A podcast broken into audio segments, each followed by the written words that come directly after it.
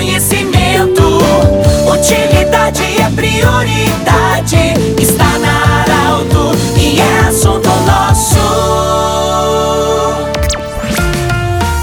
Estamos iniciando mais um assunto nosso nessa sexta-feira. Saudação a você. Muito obrigado em nome da Unimed Vale do Taquari Vale do Rio Pardo, em nome do Cindy Lojas. Cindy Lojas sempre lembra, compre no comércio local, valorize a economia do seu município e Centro Regional de Otorrinolaringologia com seus profissionais atendendo o anexo Hospital de Monte Alverne. Bom, hoje nós estamos acolhendo a fonoaudióloga Melissa Camargo. Vai falar sobre o Dia de Atenção à Gagueira. O Dia de Atenção Mundial à Gagueira é dia 22 de outubro. Nós estamos recebendo ela no estúdio para falar sobre isso. Doutora Melissa, bem-vinda. Em que período da vida nós precisamos ficar atentos e descobrir a gagueira. Bem-vindo. Oi, Pedro, obrigada. Oi, ouvintes, tudo bem? Então, o alerta principal, sendo bem objetiva, é quando a criança, ali em torno de um ano, um ano e meio, começa a falar as primeiras palavras.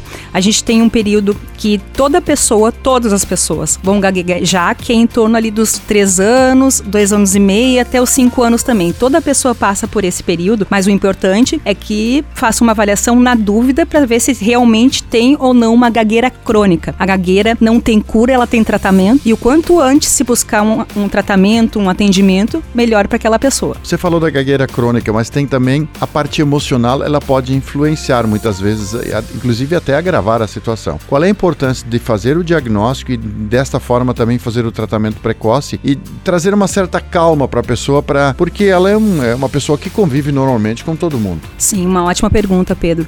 Um dos fatores e um dos principais fatores é a questão emocional. A gagueira não é exclusivamente emocional, ela envolve fatores sociais, situacionais. Então, tem pessoas que, naturalmente, e principalmente o gago, em certas situações, vão bloquear teus. O que, que é a gagueira? Blo prolongamentos de fala, cacoetes associados, bloqueios na fala, na fluência. Então, essa questão situacional, ambiental, emocional é muito importante. Mas tem uma questão hereditária. A gente sabe que é quatro homens para uma mulher. Outras pessoas da família geralmente têm questão de gagueira quando é diagnosticado gagueira. A gagueira tem graus também de gagueira, tem pessoas menos gagas, mais gagas. O importante é que saibam que tem tratamento.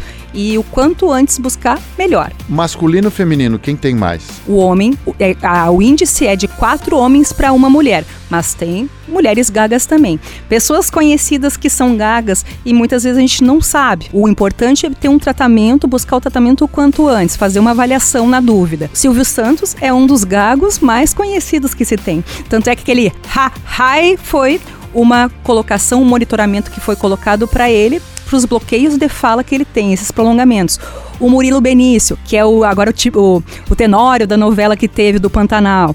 Então tem muitas pessoas que tu nem imagina, são os melhores comunicadores e são gagos. São gagos bem tratados. Ou seja, quem não sabe nem percebe que são. Quem não sabe não percebe que são. Mas como com qualquer pessoa, em certas situações temos bloqueios de fala. Falta, não tem aquele deu branco também. Pro gago, pra pessoa que tem uma certa dificuldade na comunicação oral, vai ter na fala, é no som que vai ter esse prolongamento, esses travamentos. A questão também de gestos exacerbados também, cacuetes. Muitas vezes tu vê um gago, um gago com um grau maior, começa a piscar o olho, mexer mão, mexer braço. Então, em excesso que chama mais atenção para aquilo que no que ela está falando. Ou seja, temos vários estágios de, de graus, né? Então. Graus diferentes de gagueira.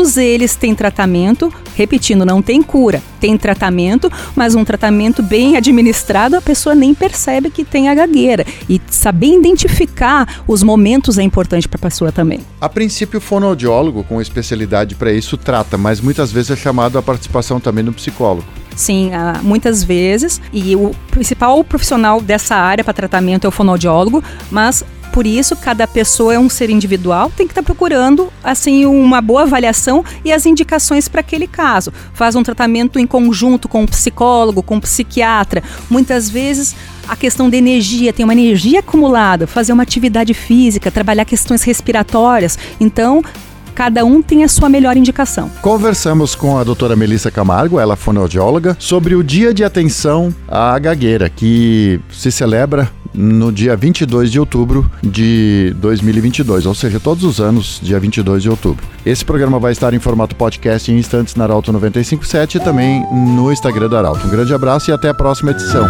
De interesse da comunidade. Informação gerando conhecimento. Utilidade é prioridade.